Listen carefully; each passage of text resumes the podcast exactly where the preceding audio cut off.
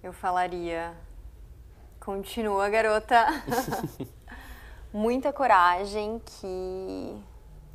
Coragem, se joga, segue o que te faz feliz. E, e é isso, assim. E eu acho que um conselho para quem está começando é, é realmente se joga naquilo que você acredita, naquilo que você quer fazer, no que é teu sonho, nada é impossível. Vai atrás, escreve a tua história, seja protagonista da tua história. E não vai ser perfeito, não vai ser lindo, não vai ser fácil, mas toda pedra vai te ensinar alguma coisa.